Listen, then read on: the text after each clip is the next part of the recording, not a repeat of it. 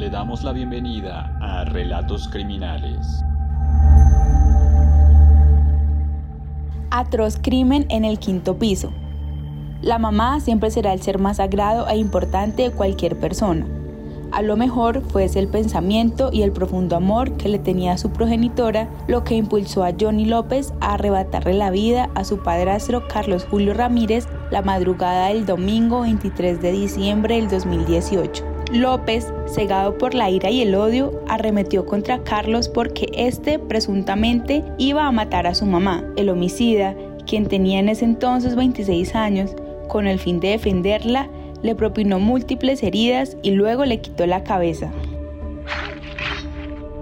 Del despiadado crimen fueron testigos todos los residentes de Usme Pueblo, pues contrario a la mayoría de los homicidios, el victimario hizo público el hecho al lanzar el cuerpo y la cabeza desde la ventana donde vivían.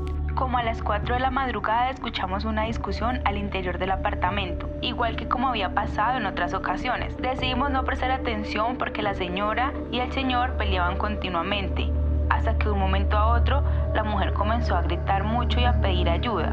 Fue en ese momento que supe que todo estaba mal, le comentó una residente del sector a Cubo. Las primeras declaraciones fueron que Johnny, con el fin de defender a su mamá, le quitó la vida a su padrastro. Esta tragedia se pudo evitar. Llevábamos una hora llamando para que vinieran a impedir este hecho. Llegaron cuando ya no había nada que hacer. Le aseguró a Cubo un hombre de la zona.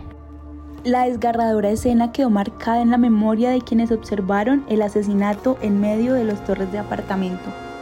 Después del homicidio y el alboroto de los presentes, el responsable se entregó a las autoridades mientras le relataba lo sucedido. Para muchos aún es un misterio las razones que tuvo Johnny para asesinar a Carlos Ramírez, esposo de su madre y padre de su hermano menor. A pesar que el homicida se entregó a las autoridades, no aceptó los cargos en la audiencia y hoy se encuentra culpable de homicidio doloso agravado.